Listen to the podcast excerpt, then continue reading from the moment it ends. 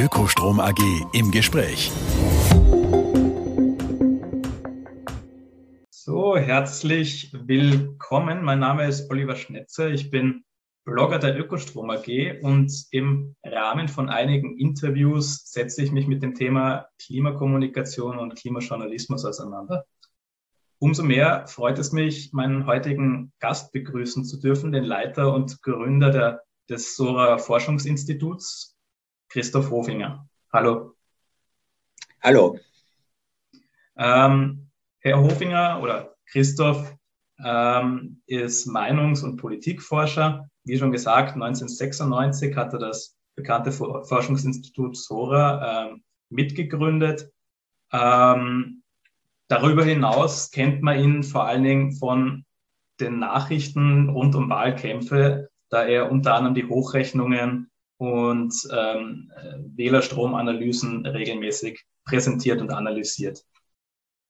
Zudem ähm, berätst du, lieber Christoph, Unternehmen, unter anderem auch äh, die öffentliche Hand sowie generell politische Akteure rund um das Thema Kommunikation.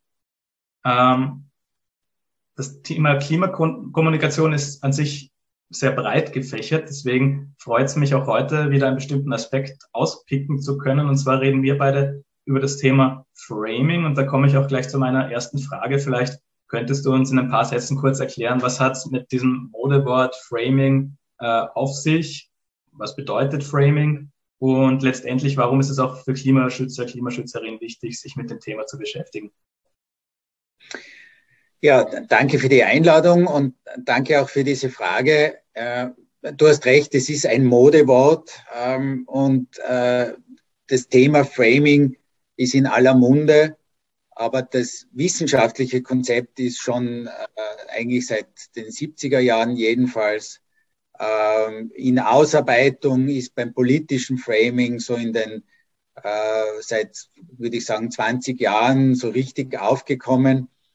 Ähm, ist aber etwas, was als Vorgang und als Phänomen völlig alltäglich ist für uns alle, seit wir elf, zwölf Monate alt sind, brauchen wir Frames. Und was sind Frames? Frames sind Deutungsrahmen und jedes Wort der Sprache ist geframed, also eingerahmt von Deutungsrahmen, die Menschen helfen zu verstehen, was dieses Wort bedeutet.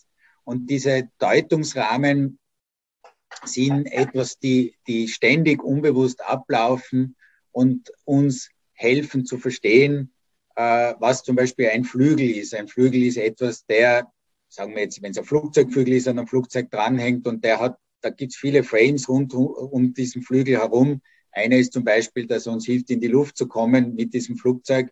Es kann aber auch ganz andere Dinge sein, so mehr Wahrnehmungs- und emotionale Deutungen, also dass mit Flugzeugen und Flügeln verbindet, Aufregung oder die Angst vorm Fliegen oder diesen seltsamen Geruch von Kerosin. Also das Framing ist nicht nur ein rein sprachlicher Deutungsrahmen, sondern es ist ein Deutungsrahmen, der sehr vielfältig ist und das passiert alles in unserem Gehirn, das ein Wunderwerk ist an Verknüpfungen. Äh, das heißt, jeder Frame, den wir erleben, der hat mit tatsächlichen Verknüpfungen im Gehirn zu tun. Und der zweite Teil einer Frage war, warum ist es für Menschen wichtig, die sich mit Klimakommunikation beschäftigen? In, Im öffentlichen Diskurs und im politischen Diskurs entscheiden diese Deutungsrahmen, ob Menschen etwas für richtig oder falsch, also für moralisch richtig vor allem und moralisch falsch halten. Also da, das ist die entscheidende Frage im öffentlichen und im politischen Diskurs was ist jetzt wichtig, was sollen wir tun, was ist das Richtige für eine Gemeinschaft, für eine Gemeinde, für äh, eine Organisation, für ein Land, für die ganze Welt. Und ähm, das Framing ist deswegen so spannend, weil Deutungsrahmen eben, wie gesagt, größtenteils unbewusst darüber entscheiden, ob Menschen sagen, das ist jetzt richtig und das ist jetzt falsch. Wir sollen jetzt das tun und wir sollen das lieber lassen. Und ähm, insofern ähm, ist es für alle in der öffentlichen Kommunikation eine sehr lohnende Aufgabe, sich mit Frames zu beschäftigen. Der Klimaschutz äh, ist ja ein sehr akutes Problem. Die wissenschaftlichen Zahlen sagen, wir haben nicht allzu viel Zeit. Umso wichtiger ist die Klimakommunikation, dass man die Leute erreicht und die Politik zum Handeln bewegt. Ähm, aber warum passiert der Klimaschutz nach wie vor so stockend? Ist das dann auch eine Frage äh, eben falschen Framings? Also wie siehst du die aktuelle Klimadebatte? Ist da, läuft da was falsch oder was würdest du vielleicht auch empfehlen, was man anders oder besser machen könnte? Ja, es muss ja vieles falsch gelaufen sein, weil wir sind ja in einer Klimakrise und offenbar, da muss ich jetzt auch die eigene Branche sozusagen auch kritisch äh, in, in, in dem, ins Visier nehmen. Auch die Wissenschaft hat zwar viele richtige Dinge gesagt, also die Klimaprognosen waren ja recht gut schon seit Jahrzehnten, aber es ist dem Wissenschaftssystem nicht gelungen, das politische System da in die Gänge zu bringen.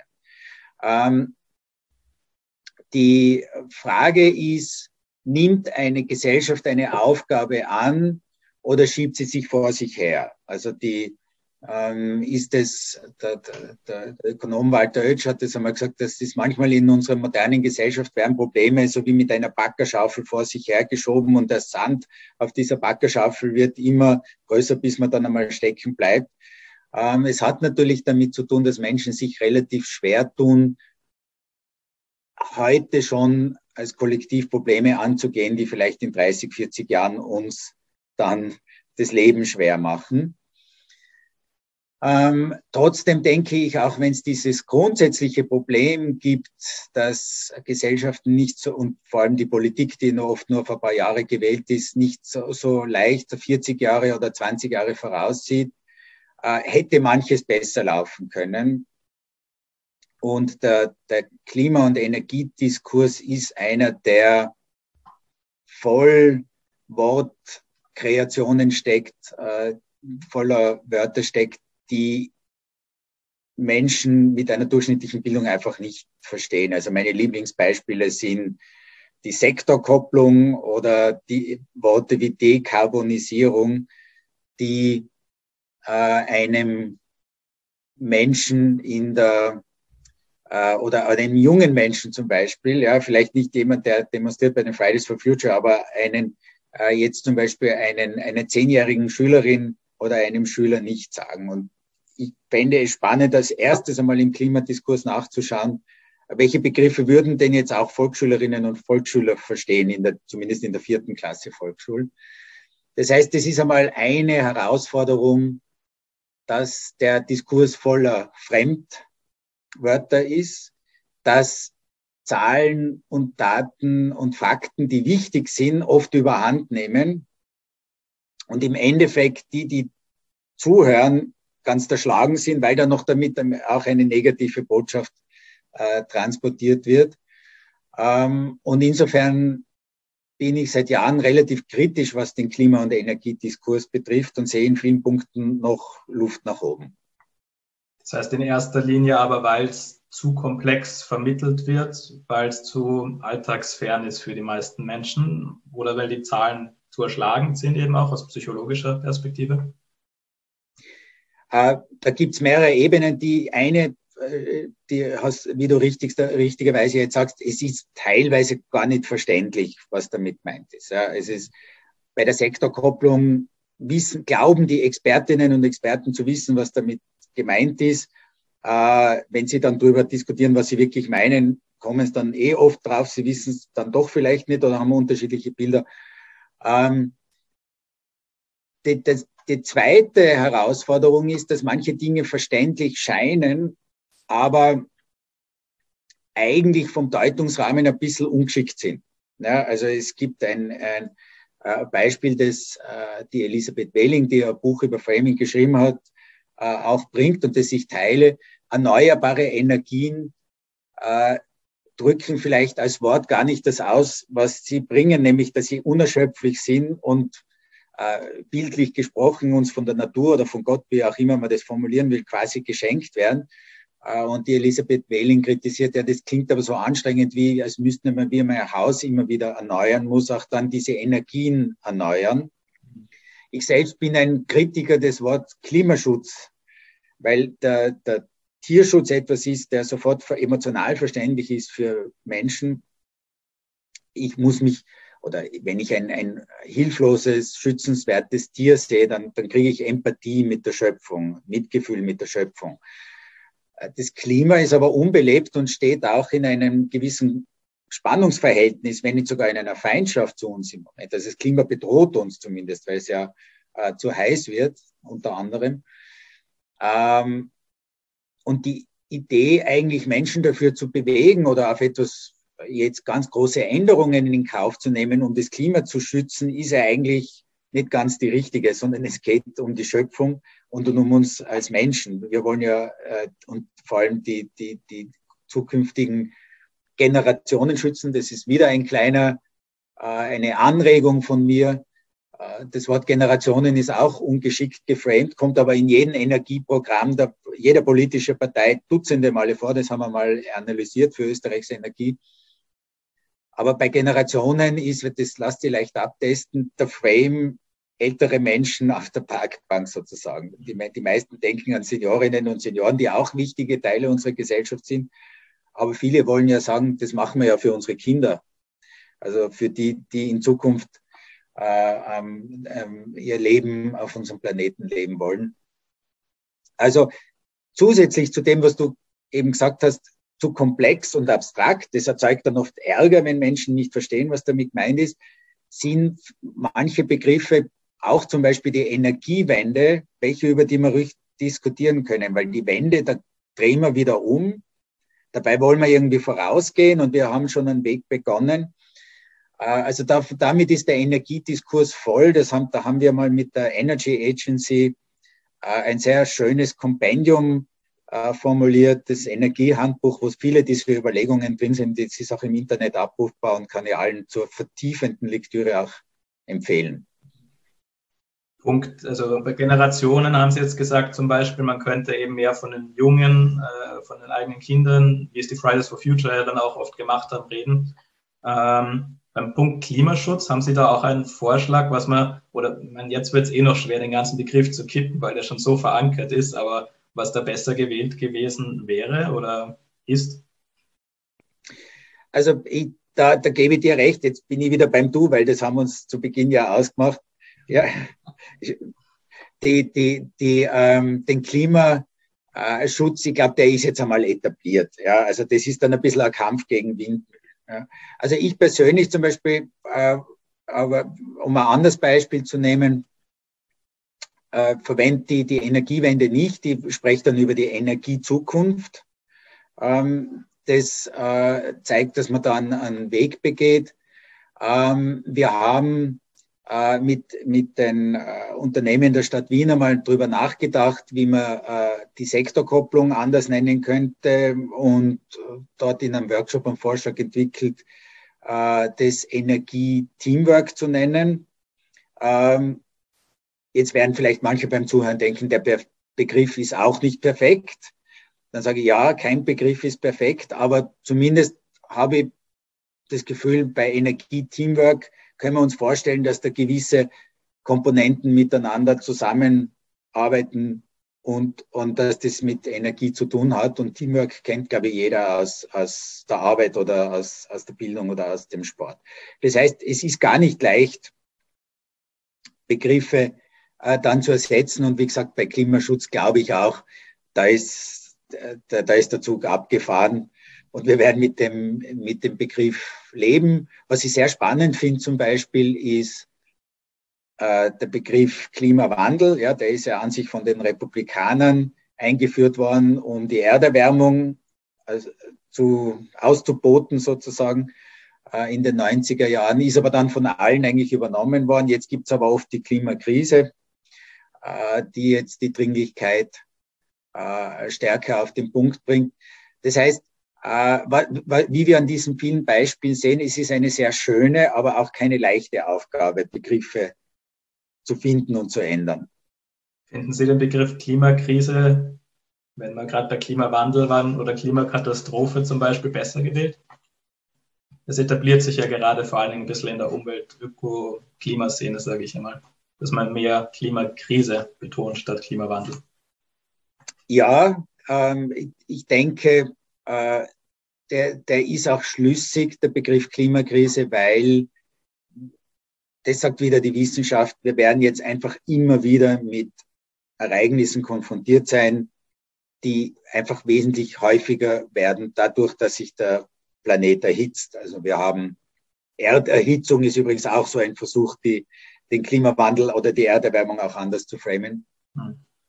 Was wir, ähm, das, was sehr spannend ist, ist, dass normalerweise so die Aufmerksamkeit für ökologische Themen verschwindet, wenn eine neue Krise kommt. Das ist aber jetzt in der Corona-Krise nicht passiert, dadurch, dass es immer wieder und gehäuft extreme Wetterereignisse gibt, ist den Menschen klar und das Bewusstsein ist geblieben, also sozusagen das Krisenbewusstsein äh, resilient geblieben, dass diese Krise da ist. Das, was ich aber dort zu bedenken gebe, ist, von einer Krise zu reden und dann Menschen in einem permanenten Krisenmodus zu entlassen, dann schütte ich das Kind mit dem Bade aus. Also das passiert uns jetzt natürlich äh, nicht gewollt mit Corona, dass wir immer wieder dachten, da ist eine Krise vorbei und sie ist es nicht. In der, in der Klimakommunikation gab es äh, einiges an Erzählungen, der, wo die, das Überwinden der Krise und das Erfolg haben oder zumindest das Erfolg haben im Kampf gegen die Klimakrise, im Kampf gegen die Krise zu weit weg war und die Verheißung an die Zuhörerinnen und Zuhörer war eine zu sagen, ja, es kommt zwar dann nicht die Apokalypse, aber es kommt quasi die Apokalypse Leid, also die, die, also uns steht, wir versinken zwar dann nicht, aber das Wasser steht uns dann nur bis zum Hals. Ne? Und so können wir die Menschen nicht mitnehmen, wenn wir sagen, ihr müsst jetzt sehr viele Dinge umstellen und die, und die eh schon durchwachsene Belohnung kommt dann vielleicht in Jahrzehnten. Und das ist auch gar nicht notwendig, weil da die, also zum Beispiel am Beispiel der Gestaltung von Städten sehen wir jetzt, wir können auch jetzt schon Dinge tun, die äh, sowohl sinnvoll sind im Kampf gegen die Klimakrise, also zum Beispiel Baumpflanzungen, auch ähm, das ist ein Begriff, den ich auch sozusagen nicht besonders mag, die Klimawandelanpassung, weil das klingt dann so leicht, ja, aber wir können uns schützen vor den Auswirkungen. Äh, eine äh, kluge Seminarteilnehmerin hat einmal gemeint, ja, das könnte man zum Beispiel Klimavorsorge nennen, ja, also in einem Seminar, wo es um Framing gegangen ist. Also diese Dinge sind ja Dinge, die sowohl eine Investition in die weitere Zukunft sind, wo wir aber jetzt schon unmittelbar Lebensqualität zum Beispiel in Städten gewinnen, wie man an vielen Projekten ja sehen. Das heißt, das war jetzt eine sehr lange Antwort auf eine kurze Frage. Die, die Klimakrise, ja, es ist richtig davon zu reden, aber wenn ich nur kleine sozusagen Erleichterungen in, in Jahrzehnten den Menschen anbiete, dann ist es so, dass es auf Englisch würde man sagen, too much to stomach. Es ist der Schlag dann die Leute. Es ist einfach zu, zu viel sondern es ist ganz wichtig zu sagen, wenn wir uns da aufmachen, wenn wir da in die Gänge kommen, was haben wir schon bei den ersten Schritten davon, dass wir uns dieses Problems annehmen? Eine, eine Folgefrage vielleicht auch äh, an dich auch als Kommunikationsberater, beziehungsweise auch ein bisschen äh, mit Blick Richtung Klimajournalismus, Medien. Ähm, das heißt, in der Klimakommunikation am besten eben nicht nur von den reinen Fakten, von der Bedrohung ähm, sprechen, sondern auch von Chancenmöglichkeiten, beziehungsweise fehlt es ein bisschen an einer Vision vielleicht auch in der Kommunikation. Was würden Sie empfehlen, was es da einfach für eine Veränderung braucht?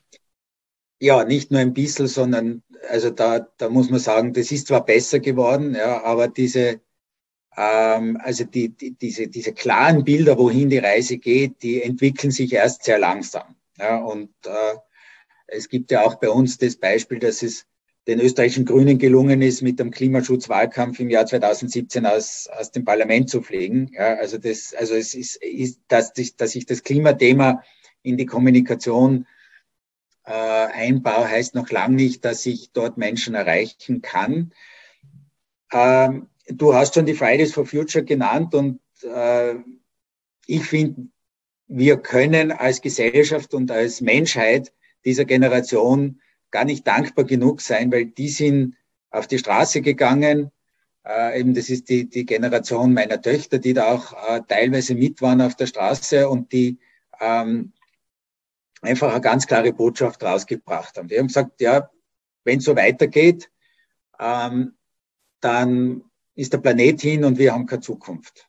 Ja, und es ist also, es gibt so ein paar wenige universelle Frames, die für alle Menschen wichtig sind. Und eine ist ein Spannungsfeld zwischen Leben und Tod oder zwischen Gesundheit und Krankheit. Und äh, die Fridays for Future haben diese großartige Kommunikationsleistung gebracht, äh, die eben offenbar nicht selbstverständlich ist.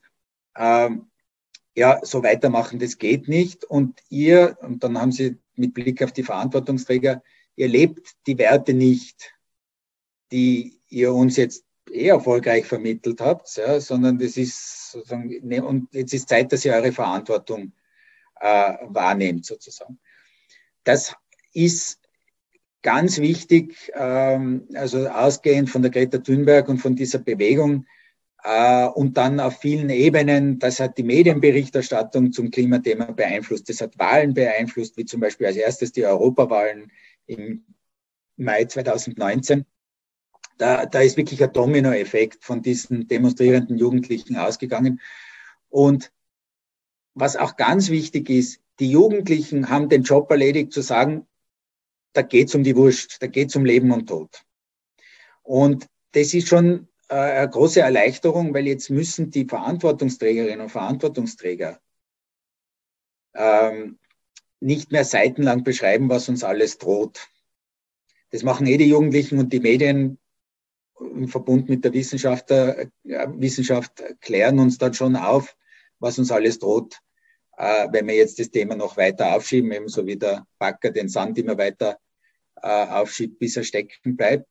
Ich habe einmal von einer Landesregierung eine Broschüre in die Hand bekommen, wo es auf drei Seiten einmal nur eben diese Apokalypse beschrieben ist.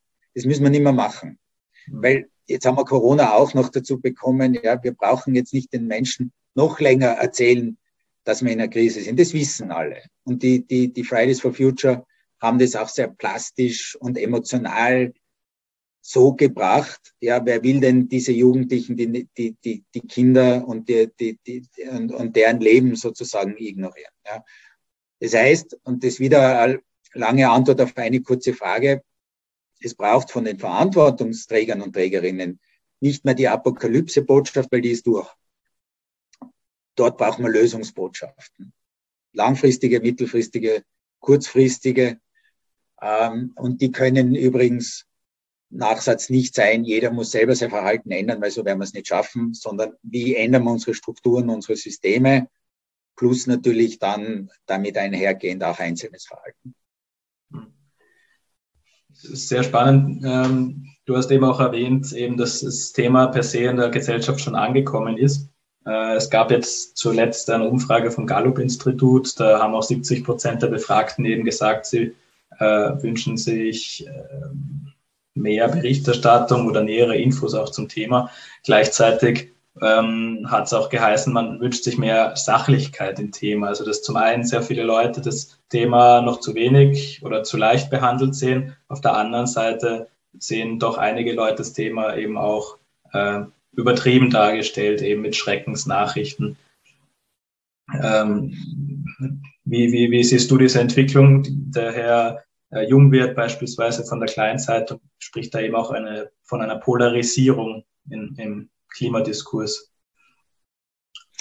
Beobachtet? Ja, die, ja, die Gefahr droht, aber da muss ich sagen, da gibt es Diskurse, die sind bei uns deutlich polarisierter äh, und in den USA, die, die, die, sehen wir schon, wohin das gehen kann, weil da wird eben auch in einem Teil des politischen Spektrums äh, erstens teilweise die, die, die, sozusagen die, Klimaänderungen oder auch der, der Faktor Mensch bei den Klimaänderungen nicht akzeptiert. Äh, wir haben immer noch die Chance, dass, dass das Klimathema ein äh, durchaus verbindendes Thema ist. Klar, wenn man, gibt's nie Themen, wo 100 Prozent zustimmen. Aber dass eine sehr, sehr große Mehrheit in Österreich sagt, das ist ein wichtiges Thema. Wir haben unser Verhalten Äh, unser Lebensstil hat damit zu tun, dass sich die Erde erwärmt. Ähm, also ich sehe dort immer das immer noch als, als, als mögliches Konsensthema. Wichtig ist, dass man die, äh, das Aufhetzen, äh, das Polarisieren zwischen Gruppen vermeiden, weil das sehen wir jetzt natürlich bei Corona und Themen wie Impfen, wie sehr dann äh, sowas wie äh, ein, ein, ein, eine, eine, eine Kluft entstehen, es kann eine Kluft entstehen zwischen Menschen, die unterschiedliche Lösungen sehen. Natürlich wollen beide Seiten dass die Pandemie vorbei ist, aber ähm, beim, beim Klimathema soll uns das nicht passieren und da sehe ich auch gute Chancen, dass wir das dort auch vermeiden.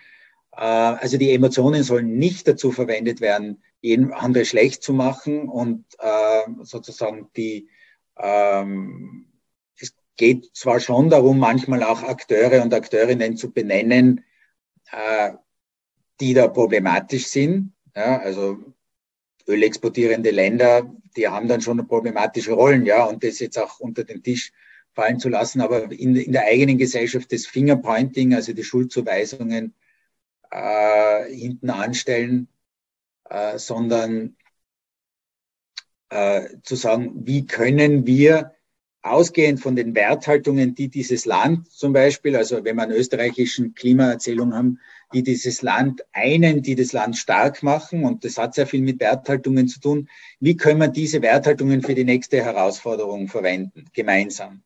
Und ich glaube, das ist, was die, die öffentlichen Erzählungen noch nicht so wirklich ausschöpfen.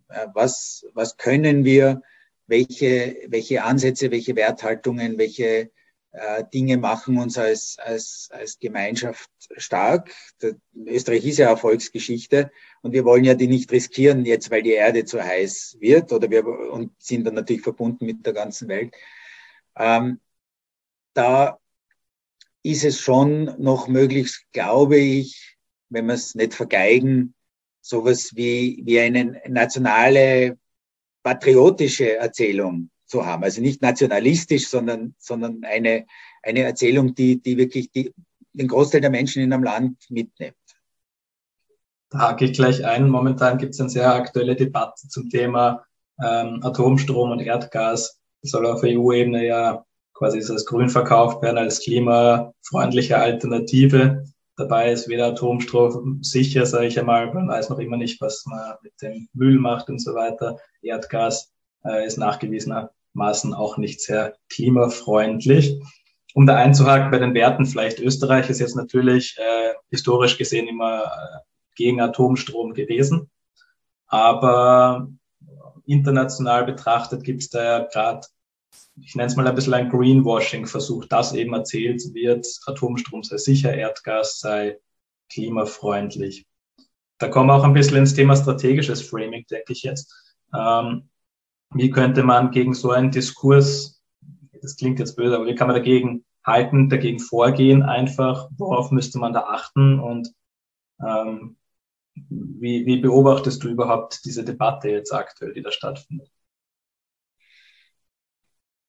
Ja, das ist, eine sehr, sehr spannende Frage, die jetzt zumindest für die österreichische Politik sozusagen, da, da gibt es eine relativ starke Einheit bei uns in, in diesem Thema.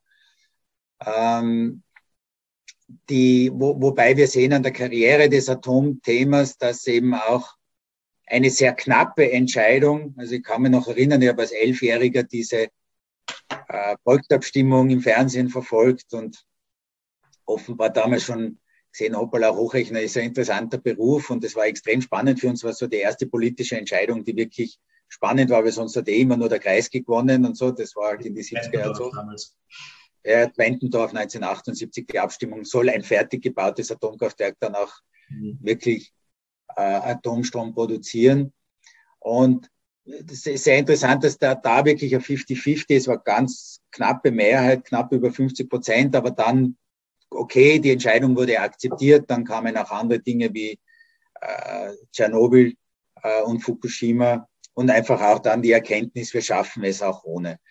Ähm, und dann ist es natürlich leicht zu reden für ein Land wie Österreich mit, und dann sagen, ah, ihr Franzosen seid doch auch so wie wir, aber die haben eben äh, andere Geschichte und auch äh, nicht die Wasserkraft in dem Anteil, in dem es wir zum Beispiel haben. Die haben andere Ressourcen äh, und das System, das jetzt einmal äh, auf äh, die, die Atomkraft äh, abgestimmt ist. Das, was ähm, die Herausforderung ist ja halt nicht die österreichische nationale Einheit, sondern der internationale, also zwischen Diskurs. Da muss ich sagen, da, da ist ähm, eigentlich, denke ich, aber da bin ich mir nicht ganz sicher, aber da wäre meine Vermutung, dass ein wirtschaftlicher Diskurs die Lösung sein könnte. Ähm, wobei Zahlen, das ist also sozusagen, was George Lakoff, der uns sehr inspiriert hat beim, beim Punkt of Framing, er hat uns mal in Wien besucht vor gut zehn Jahren äh, und eine Keynote gehalten bei einer Konferenz, die wir veranstaltet haben und wir haben uns damals sehr viel unterhalten und dem seine zentrale Botschaft war, die Zahlen allein retten dich nicht. Ja. Es ist, glauben mir viele, gerade im Energiediskurs, ja, ich muss nur die richtigen Zahlen sagen. Das gilt natürlich jetzt auch bei Kosten. Aber trotzdem, ich denke, eine, äh, Herr Bauer habe ich schon äh, eindrückliche äh, Kommunikation äh, gesehen, wo jemand vergleicht, was ich mit dem Budget für ein Atomkraftwerk, was ich da eigentlich umsetzen kann. Ich glaube, die Planungsunsicherheiten bei Atomkraftwerken, die sind ein ganz wichtiges Thema. Menschen haben ein Bedürfnis nach Sicherheit. Und es geht nicht nur darum, dass sie Angst haben, äh, dass ein Atomkraftwerk so wie Tschernobyl explodiert. Ja, da gibt es auch gute Argumente, dass das unwahrscheinlich ist, war nicht unmöglich, siehe Fukushima, ähm, sondern aber dass es sehr wahrscheinlich ist, dass es nicht so klappt, wie man sich vorgestellt hat. Ja, also dann vielleicht zu spät ans Netz geht und dann zu oft ausfällt. Ja, das gibt es ja jetzt in manchen Ländern, äh, beispielsweise Frankreich, die Schwierigkeiten, dann fallen dann gleichzeitig mehrere aus. Äh, also Kosten, Unsicherheit und auch die Frage, was will man den nächsten äh, den, den Kindern von heute äh, anlasten, ja, an Entsorgung und Atommüll etc. Ähm, aber es ist auch keine, keine leichte Aufgabe. Ne? Ähm, ich glaube auch, äh, dass man vielleicht auch schlicht und einfach, was das Internationale betrifft, äh, als Österreich dies, diesen einen Kampf jetzt verlieren wird. Ähm, dann, aber dann ist halt, ist, ist halt aber doch die Frage, ähm, kann es mit, mit guten, stichhaltiger Kommunikation doch gelingen, dass, dass Österreich da eine starke Stimme äh, für, die, für, die, für die Staaten sind, die Atom ablehnen. Also leicht wird diese Aufgabe nicht. Ähm, ich möchte bei dem Überthema Greenwashing, darunter fällt es für mich ein bisschen, ähm, bleiben, aber dabei nochmal auch aufs Thema Klimajournalismus zu sprechen kommen. Äh, wie siehst du die Rolle der Journalistinnen und Journalisten oder der Medien generell beim Thema Greenwashing? Also es ist ja auch eine Framing-Frage wiederum, wenn ein Mineralölkonzern erzählt, er ist das nachhaltigste Unternehmen und sorgt sich um die Zukunft was faktisch gesehen eben nicht so ist. ähm, siehst du da die Journalistin eben mehr gefordert, vielleicht äh, einerseits nicht das Framing dieser Unternehmen zu übernehmen und ähm, was könnten sie vielleicht auch besser tun? Ja, das ist eine sehr spannende Frage. Wie gehen die Medien damit um?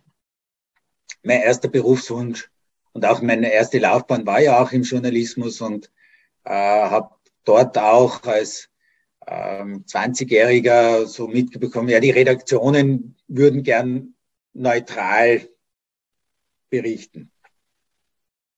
Und das ist aber halt ein Mythos, weil was man eben, wenn, wenn wir Framing ernst nehmen, sage ich, jeder Begriff hat seine Deutungsrahmen und irgendein Begriff muss ich verwenden, ob das jetzt Erderwärmung oder Erderhitzung oder, oder Klimakrise ist oder Klimawandel.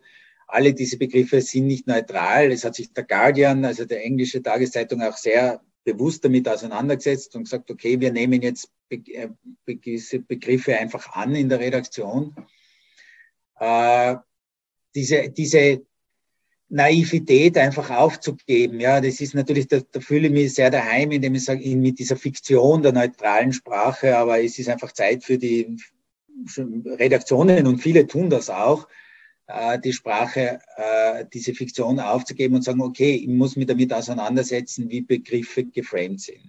Da, da, hat, da war sicher einerseits die Klimakrise ein Treiber, andererseits äh, Donald Trump, der einfach, äh, wie auf Englisch sagt man, flood the zone with shit, der hat halt ein, seine, der hat halt seine Begriffe rausgebracht äh, und äh, das kann darüber, wenn ich dem Moment, wo ich die Aussagen von Trump über Minderheiten übernehme, habe ich ja die Framing-Aufgabe, die sozusagen die Drecksarbeit von Trump schon erledigt äh, und habe gewisse selbst wenn ich das dann drei, zwei Sätze später verneine, äh, ist, die, ist, ist der, der Angriff auf, auf die Mexikaner schon passiert, wenn ich den, nur wenn ich den Trump schon zitiert. Der, äh, George Lakoff selbst hat dann in einem Podcast äh, sozusagen also eine Idee entwickelt, äh, die nennt sich Truth Sandwich, ähm, also das Wahrheitsweckerl auf Wienerisch. Ich beginne mit der Wahrheit, beschreibe mal die Fakten so in einer zumindest neutralen oder faktentreuen Sprache. Das kann ich sowohl als politisch kommunizieren als auch Journalist, Journalistin machen. Dann beschreibe ich das, was jemand sagt, vor allem wenn ich weiß, es ist falsch ähm, oder, oder, unmoral, und, oder unmoralisch und dann komme ich wieder auf die Wahrheit zurück. Also das wäre die sinnvolle Ansatz, äh, Lügen oder Dinge, die, die eindeutig unmoralisch sind, aus Sicht einer Redaktion einzubetten. Wahrheit, dann das Falsche oder das, das, das Gelogene, vielleicht zu paraphrasieren, vielleicht auch die Motive davon zu beschreiben und dann wieder zur Wahrheit zu kommen.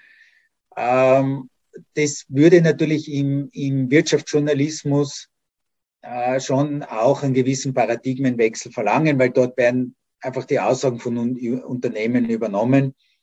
Ähm, da ändert sich aber, glaube ich, was. Und äh, diese, diese Änderungen äh, sind auch sehr wichtig, äh, dass Unternehmen wissen, mit einer Blabla-Botschaft äh, komme ich da nicht so leicht durch, sondern ich bekomme da Nachfragen, was ist dann wirklich mein Geschäftsmodell zum Beispiel. Hm. Gibt es aktuell hier eine sehr spannende Entwicklung auch in der österreichischen Medienlandschaft, was Klimaressorts und Klimaexperten in den Ressorts angeht. Ähm, vielleicht noch eine abschließende Frage. Ähm, was sagst du zur Aussage, die Klimakrise ist letztendlich eine Kommunikationskrise? Ja, ich habe sie mal in einem Referat verwendet. Also äh, ich, ja, ist es. Sie ist nicht nur eine Kommunikationskrise. Ähm, sie ist gleichzeitig auch, ähm, wird, wird Churchill gesagt, never let a crisis go to waste. Also wir sollen die Gelegenheiten nutzen, die uns Krisen bieten. Ähm, wie wir jetzt in der letzten Frage am Beispiel Journalismus gesehen haben oder auch bei vielen Akteurinnen im Politischen. Äh, es, denken Mädchen, äh, es denken viele äh, Medien äh, auch über Kommunikation nach und äh, sind sich jetzt viel bewusster in diesen Dingen als früher. Ähm, was aber ganz klar ist, wir werden die, die Klimakrise als Gesellschaft nur dann wirklich bewältigen können, wenn wir uns da ganz äh, klare Kommunikationsstrategien, authentische, glaubwürdige, aber eben auch die Emotionen ansprechende und, und sinnvoll geframte Kommunikationsstrategien überlegen. Also einfach zu sagen, wir bringen das Gesetz X raus und die Zahlen, Daten, Fakten sprechen für sich alleine. Da wissen wir schon aus der Vergangenheit, es hat nicht funktioniert. Wir brauchen gute Politik, wir brauchen gute Entscheidungen von Bürgerinnen und Bürgern und wir brauchen eine klug und verantwortungsgefremde Kommunikation, die das Ganze verbindet und begleitet. Das nehme ich sehr gerne als Abschluss für unser Gespräch. Vielen lieben Dank für deine Zeit und deinen super spannenden Input. Sehr gerne. Danke für die spannenden Fragen. Danke. Danke auch.